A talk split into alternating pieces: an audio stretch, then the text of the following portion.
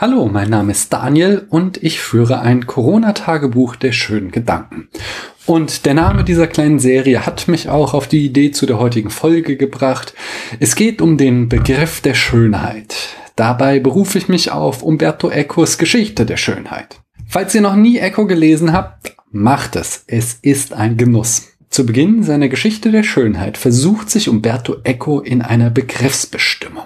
Als erstes fragt er sich, worin ästhetischer Genuss, also die Empfindung der Schönheit, sich von Begehren unterscheidet. Denn dass es so ist, scheint ihm sicher. Um das zu verdeutlichen, bringt er das Beispiel einer Hochzeitstorte. Eine schön gemachte Hochzeitstorte im Fenster einer Konditorei kann uns schön erscheinen, auch wenn wir sie aus Gesundheitsgründen oder aus Appetitlosigkeit gar nicht haben wollen. Schön ist also etwas, über das wir uns freuen würden, wenn es uns gehören würde, das wir aber auch als schön empfinden können, wenn es jemand anderem gehört. Ich kann in Museen gehen und mich an der Schönheit der Kunstwerke erfreuen, ohne gleich den Wunsch zu haben, sie zu besitzen. Und bei der Schönheit einer Landschaft ist die Vorstellung, sie zu besitzen, geradezu absurd. Echo findet noch einen anderen Grund, um Schönheit von Begehren zu unterscheiden. Ein Verdurstender, der eine Quelle findet und sich sofort draufstürzt, um seinen Durst zu stillen, hat kein Auge für die Schönheit dieser Quelle. Er kann sich später bewundern, wenn er seinen Durst gestillt hat. Deswegen ist der Sinn für Schönheit etwas anderes als Begehren.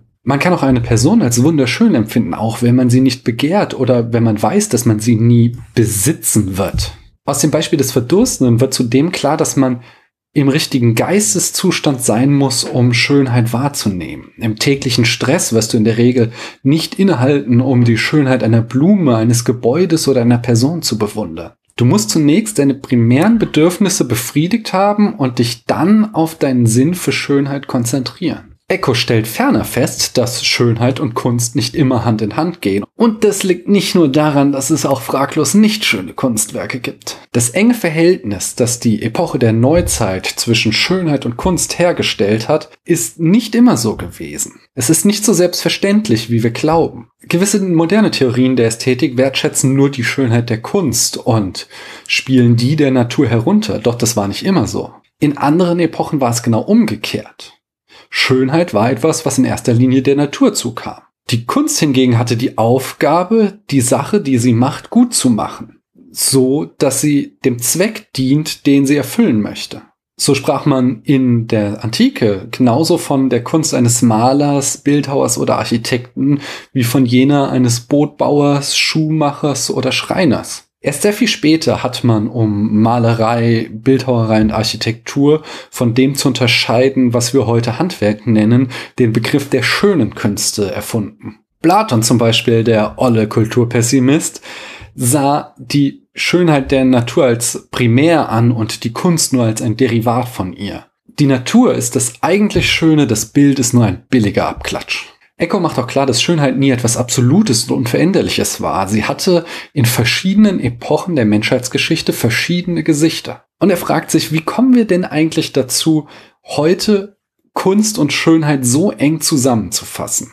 Er sagt, es waren die Künstler, die Dichter und Schriftsteller, die uns im Laufe der Jahrhunderte geschildert haben, was sie als schön ansahen und uns Beispiele dafür gegeben haben. In diesem Sinne und weil draußen, diesem draußen, dem wir zurzeit nur kurze Besuche abstatten dürfen, der Frühling ausgebrochen ist, gebe ich einem Dichter das abschließende Wort der Schönheit sehr gut in Worte fassen konnte. Rainer Maria Rilke.